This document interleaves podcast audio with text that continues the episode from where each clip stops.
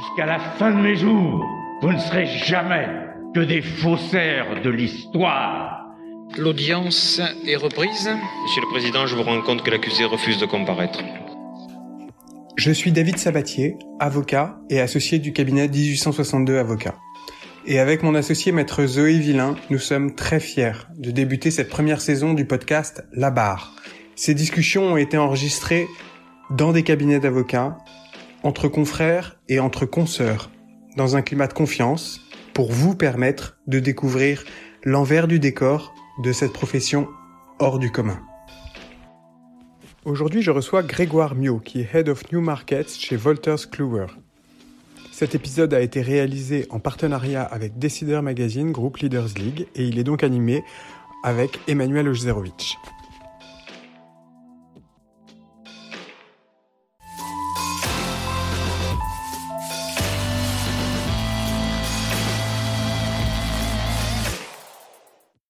C'est un des lieux qui pour moi est assez euh, paradoxal des puisque une forte augmentation en termes d'investissement par rapport à 2019, ça c'est euh, et tu avais participé euh, pas enfin, directement Grégoire, mais ton entreprise en tout cas avec Madines. Oui, tout à fait. Voilà, Sur le, rapport Madines, avec, avec, le Conseil national des barreaux, absolument. Oui. Exactement, euh, qui, qui, montre voilà qu'il y, a plus de, de 111% d'investissement supérieur à 2019, mais que tout cela est bien relatif par rapport aux investissements en France, puisque ça ne représente que 1%, euh, un peu plus d'un pour cent des investissements. Donc, c'est une petite part, une part importante pour ceux qui en bénéficient. On a vu que Close, notamment juste avant le confinement, avait réussi à, faire un nouvel, une nouvelle, levée, nouvelle levée de fonds. Euh, c'est pas neutre, hein, juste avant la, la, levée de fonds, mais ce sont des montants qui restent toujours euh, peu importants. On se souvient de Doctrine l'année précédente, euh, 10 millions, etc. Mais ça, ça reste infinitésimal. Même lorsqu'on compare euh, par rapport au fintech, euh, parce qu'on parle de Legatech, mais voilà. Alors, ton opinion, euh, Grégoire, par rapport à Oui, bien sûr, et, et effectivement, le, le, ça, reste, ça reste quand même un, un secteur de niche, la legal tech. Hein. Faut pas, faut pas l'oublier. Euh, c'est pas, c'est pas un secteur qui a vocation à prendre les proportions, effectivement, ni de la fintech, euh, ni d'autres secteurs euh, encore plus, encore plus, qui génèrent encore plus de, de, spéculation et de volumétrie de levée de fonds. Les, les, chiffres sont intéressants à, à, à, plusieurs égards parce que, parce qu'effectivement, il faut voir aussi la nature des, des investissements qui sont faits, dans quel type de technologie ils sont faits euh, il y a évidemment, c'est un indicateur quand même fort de la de, l'activité, de la stimulation du marché de la legal tech qui est encore qui est encore très dynamique, il y a encore beaucoup de choses qui se passent, euh, il y a encore beaucoup d'acteurs qui viennent qui viennent sur le marché, mais on voit aussi quand même qu'il y a des, euh, c'est la première année, on voit quand même quelques disparitions et ça c'est un indicateur intéressant, c'est que ouais. le marché commence à passer une étape de maturité euh, où on voit de plus en plus de concentration du marché aussi. Hein, il y a quand même beaucoup de, euh, il y a quand même de l'activité euh, du côté du M&A euh, avec euh, des acquisitions, des rapprochements mmh. stratégiques, des, euh, des aussi des, des, petites entités, des petits projets qui commencent à qui commencent à disparaître parce qu'il n'y a pas la demande, parce que c'était c'était pas suffisamment mature. Et, et, ça, ça devient intéressant parce que voilà, on, on voit cette concentration autour de plus gros acteurs du marché.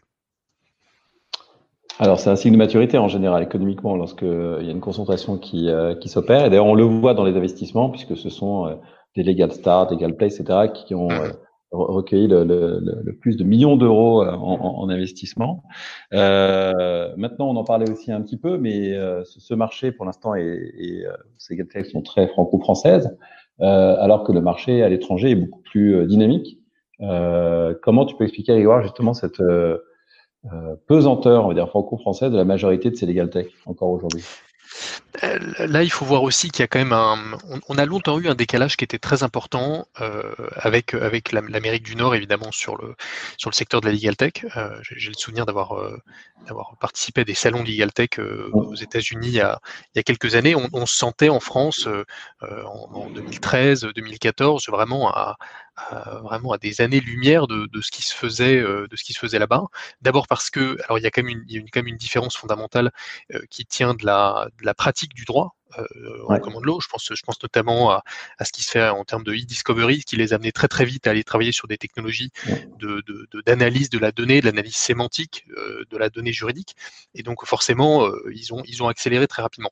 Mais quand même, ce, il, faut, il faut quand même souligner que ce gap s'est énormément réduit ces dernières années et qu'on n'a vraiment pas à rougir aujourd'hui de ce qu'on propose sur le marché, euh, y compris sur des technologies et des propositions et des outils et des solutions qui sont développés en France euh, et en Europe euh, par des acteurs, par des acteurs internationaux qui viennent aussi Mhm. se rapprocher de ces, ces jeunes entités, qui se font draguer un petit peu aussi. on est, on est nous-mêmes l'entité Legisway qui a rejoint le groupe Wolters Kluwer est un est un pur produit franco-français. Donc on a, on a, la France a été longtemps protégée dans une petite bulle euh, de, la, de la legal tech, euh, y compris avec aussi des, euh, des Monsieur Jourdain un petit peu. Hein. On, a découvert pour certains qu'en fait on faisait de la legal tech depuis très longtemps, mais on ne le savait pas encore. donc c'est c'est intéressant de voir. Tu, Alors je pense, je pense à des acteurs justement comme, comme les Gisway, hein, des gens qui depuis ouais. 20 ans en fait proposaient de la solution qui était pragmatique. Hein, C'était piloter du contrat pour, pour des entreprises, pour des grosses entreprises du CAC 40 qui ont une volumétrie absolument faramineuse. Euh, et c'était logique. Ouais, ce que je peux constater, Grégoire, est-ce te, te couper, c'est que les grands acteurs de l'édition juridique se positionnent aussi en tant que legal tech. Euh, bah, tu parles, Volters, tu, tu, tu, en fais partie. Ouais. LexisNexis, c'est pareil. LexBase, j'ai encore vu que LexBase était présent au futur village de la Legal Tech, par exemple. Bien sûr. Euh, on fait aussi Legal Tech Show et régulièrement les, les, les grands éditeurs en fait euh, souhaitent aussi participer. Donc voilà, euh, je suis assez d'accord sur ce côté, Monsieur Jourdain. Mais ça, ça, fait sourire, ça fait sourire, et tu as, raison de le souligner, parce que c'est vrai qu'on a longtemps associé euh, la Legal Tech à, à de la start-up. Alors, notre, notre CEO, Nancy McKinstry, elle, elle aime beaucoup dire que ouais. Wolters Kluwer est une, est une start-up de 180 ans. Alors, évidemment, on n'a on a plus la même agilité, euh, mais, euh, mais c'est l'esprit qu'on a derrière aussi. Mm. Et je pense que tous les gros acteurs du marché se sont mis aussi à, à la transformation digitale, à, à la révolution de leur offre de produits, de services euh, digitaux euh, pour leur clientèle. Donc euh, la legal tech, c'est un, concept très large maintenant. C'est un concept très large, mais si on revient au quotidien, on en parlait un petit peu, au quotidien notamment des, de nos amis avocats, David, tu, peux nous en parler. La, crainte de l'arrivée de ces legal tech, notamment en France, c'était de, bah, de, de, perdre son, son boulot, hein, tout simplement. Euh, Qu'en est-il concrètement aujourd'hui? C'est à moi de répondre. Bah moi j'ai pas de, moi j'ai absolument pas de, l'impression aujourd'hui que la legal tech est proposée euh, euh, et supplante nos fonctions parce que il me semble, mais je me trompe peut-être, hein, que aujourd'hui les offres de legal tech qui sont faites sont pas des offres qui sont majoritairement à destination des clients. Elles sont quand même plus à destination des prestataires, enfin de, des fonctions juridiques. Donc on peut avoir éventuellement des directions juridiques qui euh, font moins appel à des avocats parce que euh, ils vont sur doctrine, mais ils pouvaient le faire déjà par le passé en ayant des juristes classeurs chez eux. Enfin, je veux dire des cabinets d'avocats intégrés dans des directions juridiques, il y en a toujours eu. Moi, j'ai bossé chez Alcan Péchinet, euh, on avait Ouais. toute la documentation possible Ouais. et imaginable. Donc euh, j'ai pas l'impression aujourd'hui qu'il y ait de, de, de phénomène de, de supplantation de notre activité. Et je pense que, mais je me trompe peut-être, hein, c'est je sais pas Mhm. si c'est à moi de répondre à ces questions-là, mais euh, que la legal tech, c'est plus une menace, encore une fois, malheureusement, Ouais. comme cette réforme des retraites d'ailleurs. Euh, c'est une menace pour les avocats qui, qui font euh, le vrai métier d'avocat, qui font le métier service public, c'est-à-dire Ouais.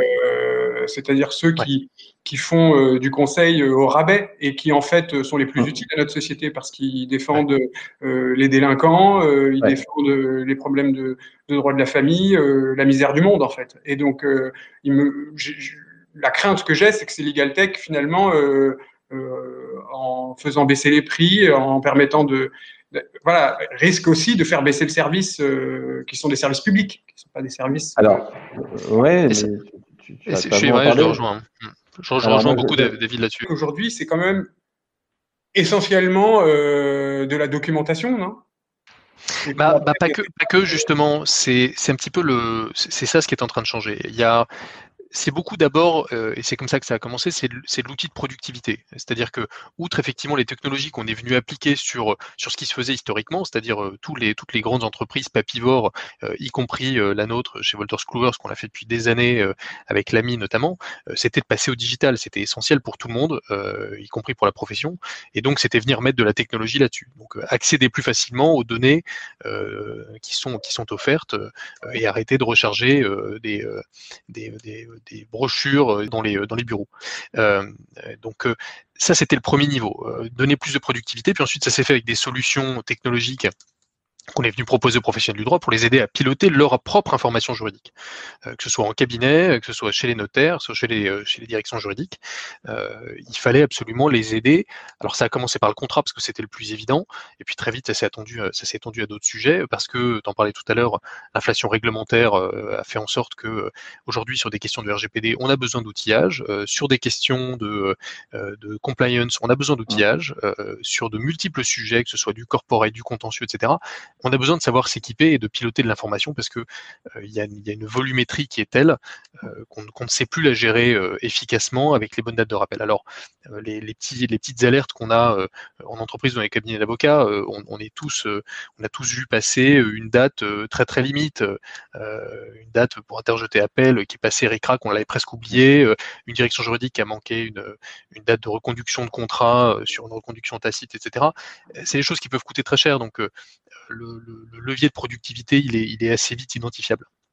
Donc, euh, et là-dessus, on est venu donc proposer ces solutions-là. Et puis là, la, prochaine étape, c'est venir euh, agréger des technologies qui, euh, viennent encore plus analyser et faciliter le travail et la prise de décision de ces professionnels-là. et c'est ce qu'on fait avec, l'intelligence artificielle. Alors, chez, chez on n'est pas les seuls à en proposer maintenant. Il y en a, un peu partout et ça fait un certain temps que ça existe. L'exemple le, le plus frappant que je, veux donner, il, s'applique au médical pour bien expliquer le concept. Euh, il, y a, quelques semaines, on a, on a annoncé euh, dans la branche santé de Wolters Kluwer euh, la mise en place d'un algorithme d'aide à la prise de décision d'un outil qui s'appelle UpToDate, qui fait de l'assistance à prise de décision sur des cas cliniques pour les professionnels de la santé. Et concrètement, l'idée, c'était d'appliquer un algorithme qui va permettre d'anticiper des vagues épidémiques, justement du Covid, en s'appuyant sur euh, des analyses de recherche, euh, euh, des, résultats, des données qui ont été poussées, de l'actualité de, réseaux sociaux spécialisés, toutes sortes de choses. Et tout ça va être agrégé et va permettre d'anticiper à deux ou trois semaines des, vagues épidémiques qui arrivent dans certaines zones. L'idée, elle est, elle est, exactement la même si on vient l'appliquer au, au, secteur du droit, c'est-à-dire exploiter suffisamment euh, la métadonnée juridique qu'on a euh, dans notre comportement euh, contractuel, dans nos données du contentieux, dans nos données de l'entreprise, pour identifier des zones à risque dans, notre activité globale. Et donc, en réalité, que ce soit pour les directions juridiques ou dans les cabinets d'avocats, savoir mieux exploiter notre donnée pour, pour savoir la valoriser. Donc, ça fait un audit, quoi ça fait de l'audit et plus que de l'audit, ça permet de, suggérer euh, euh, des, prises de décision, ça permet d'anticiper des sujets. Euh, concrètement, on est, sur un enjeu qui est quand même très économique et c'est bien ça le c'est bien ça le nerf de la guerre, hein. que ce soit pour les directions juridiques d'avoir une approche très héroïste de ces projets-là ou pour les cabinets d'avocats d'être plus efficaces dans la prise de décision.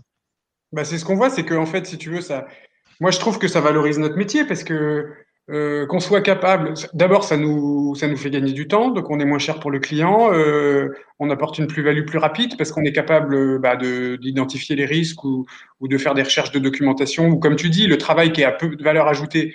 Voilà, par exemple, la solution LAMI, moi je l'ai hein, au cabinet, la solution LAMI, ça te fait les, as les formulaires, ça te fait tous les, ça te fait les, toutes les décisions de PV d'AG, euh, les statuts de boîte, ces trucs-là. Bon, ça t'économise pas mal de temps et puis finalement c'est plus rigoureux que quand tu files ça à un junior quoi. Donc euh, donc c'est pas mal de ce point de vue-là. Ce que ça, mais c'est bien pour de la hard skill. Ça ne fonctionne pas pour les soft skills. Alors que nous notre métier, enfin moi je trouve, hein, il y a euh, il y a peut-être 30%, ça dépend des professions, mais il y a quand même euh, une grosse grosse partie de notre métier ça tient à notre expérience et notre personnalité, c'est-à-dire être capable de sentir les gens, de savoir faire un deal ou euh, gérer un contentieux ou faire une médiation dans un. Évidemment. C'est de l'humain, c'est que de l'humain. Donc euh, c'est comme si tu demandais à un psychanalyste euh, de faire de l'intelligence artificielle, tu vois, ça marche pas quoi.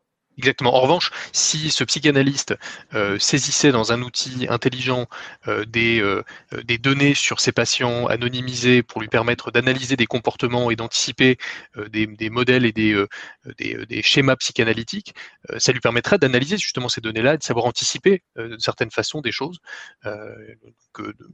Simplement le mettre plus de valeur ajoutée sur, sur ce qu'il est capable de faire. Mais encore une fois, on n'est on est vraiment pas dans la substitution. Donc, euh, je suis content de t'entendre dire que tu, tu, le vois comme un modèle de valorisation de votre activité, parce que c'est profondément ce qui est derrière la technologie juridique. En tout cas. Donc, en fait, ce sujet de Legal Tech, il, y a deux sujets. Quoi. Il y a un sujet qui est ce que c'est aujourd'hui, donc qui est euh, bah, des outils d'aide à la décision, des outils d'analyse qui finalement, euh, on n'a rien à leur reprocher, si ce n'est que ça va plus vite, que c'est bien pratique et, que, ça marche bien, quoi.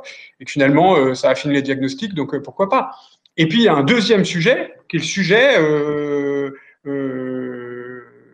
la loi des robotiques d'Isaac Asimov. Quoi. On va se faire bouffer par l'intelligence artificielle.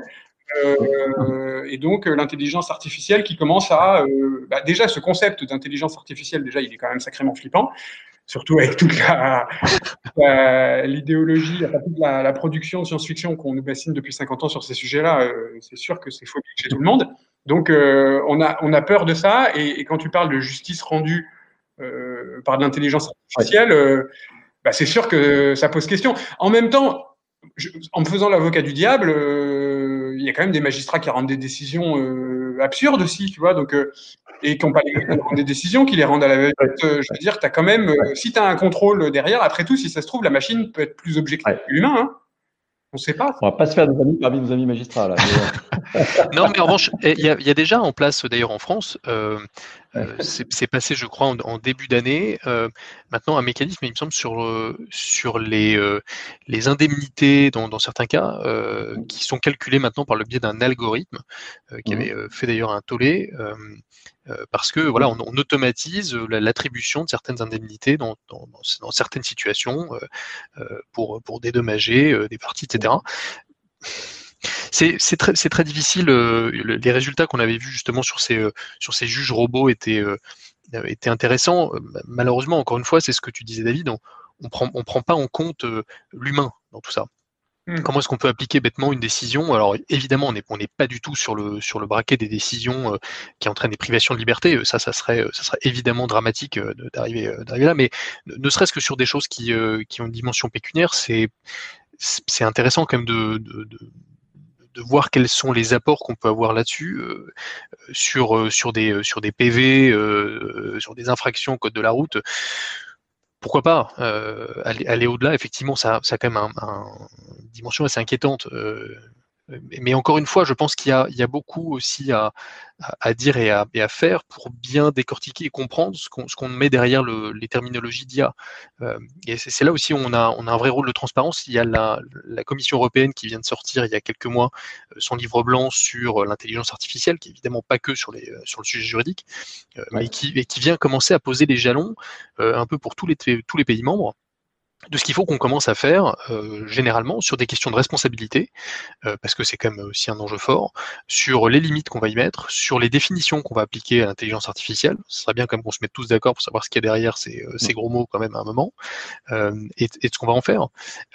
maintenant, si sur des, sur des secteurs et des industries beaucoup plus cartésiennes et, et claires que, que l'industrie juridique, on, on, voit très bien ce qu'on arrive à faire avec des intelligences très subtil. Le secteur juridique, il faut être, très clair aussi avec, tout le monde et, euh, les auditeurs de ce podcast. L'intelligence artificielle dans, le secteur juridique aujourd'hui, on est sur l'intelligence qui est, euh, extrêmement précise. On n'est pas sur l'intelligence générale, c'est-à-dire euh, une espèce d'assimilation à une intelligence humaine. On va avoir toutes les subtilités de compréhension de la sémantique juridique. Ça n'existe pas, nulle part il y a des outils qui aujourd'hui analysent assez finement euh, des, du big data, des masses de données pour en extraire euh, des tendances. Euh, c'est de l'analytique, c'est des algorithmes. Il y a, il y a une multitude de diversités technologiques dans le, dans le secteur de l'IA euh, pour le droit aujourd'hui.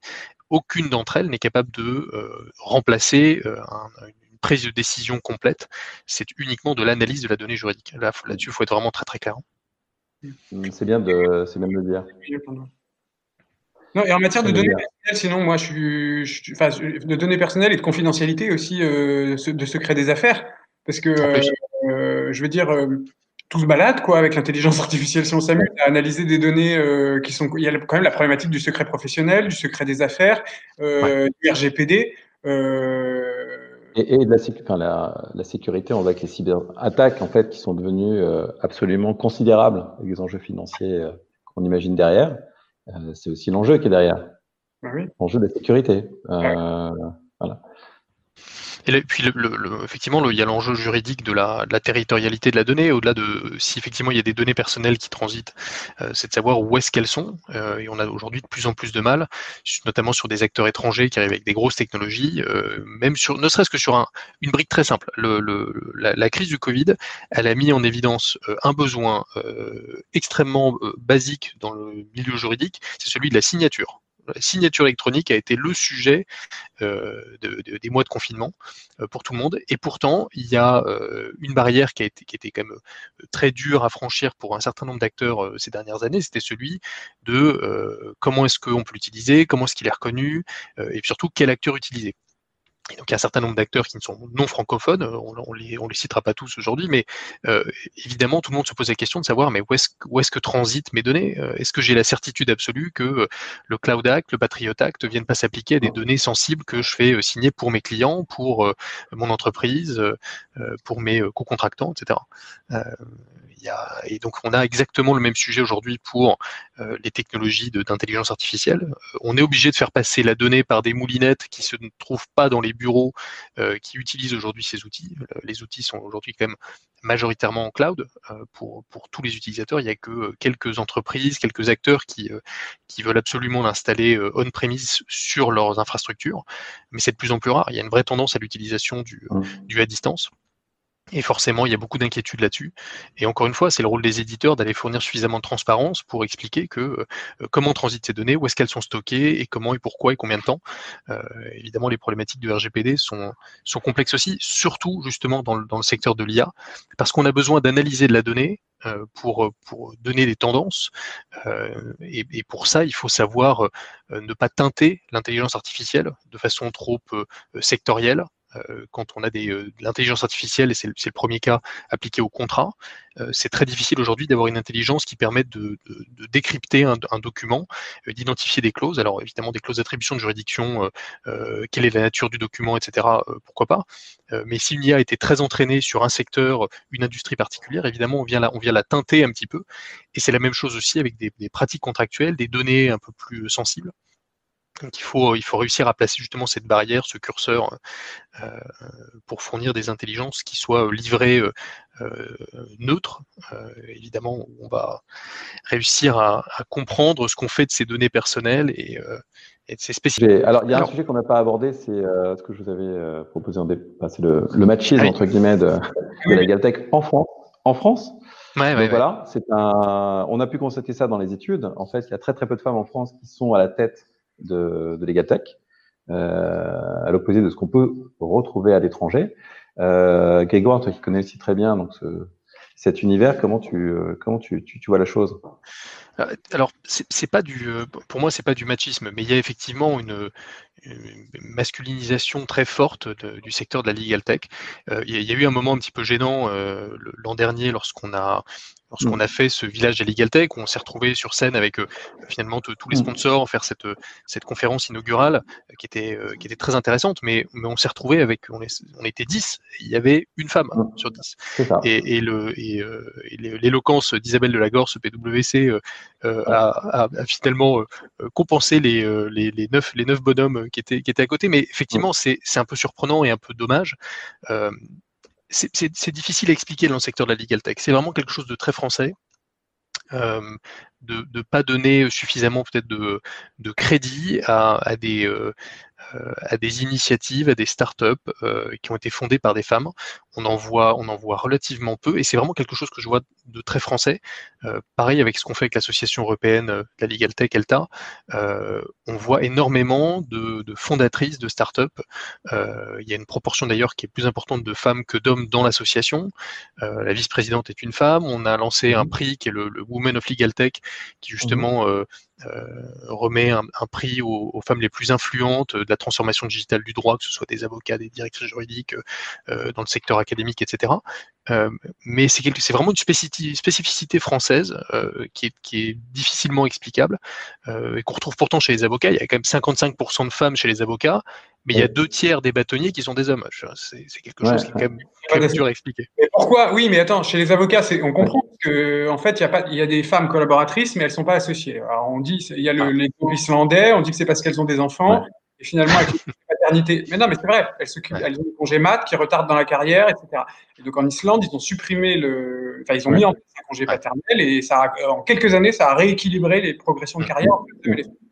Première explication. Deuxième explication, parce que les mecs, ils cooptent que des mecs. Parce qu'ils n'ont pas de femmes pour les emmerder, ils sont un peu machistes, je sais pas. Peut-être il y a un truc comme ça. Mais dans les legal tech, qui trie? Qui fait le tri? Les fonds d'investissement? Maintenant, peut-être les professionnels du droit, tout simplement, euh, de donner du crédit à plus ou moins telle, telle entreprise plutôt que telle autre.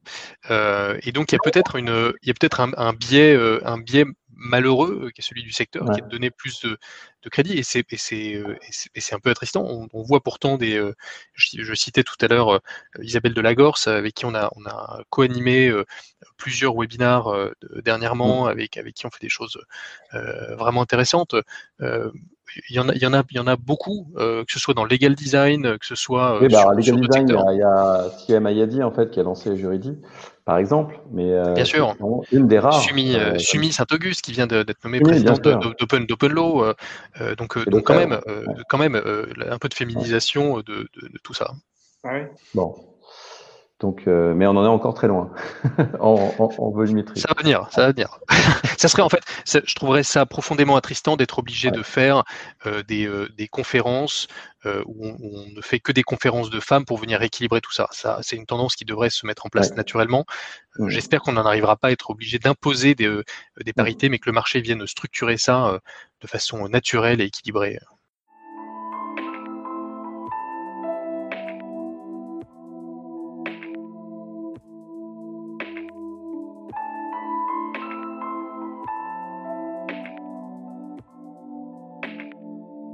Ce podcast est édité par 1862 Avocats. Retrouvez-nous sur notre site internet, labarpodcast.com tout attaché. Et si cet épisode vous a plu, n'hésitez pas à laisser des commentaires sur les réseaux sociaux. Et puis vous pouvez toujours m'envoyer un mail à sabatier, s a b a t i e r 1862-du6 legal.com. À très vite.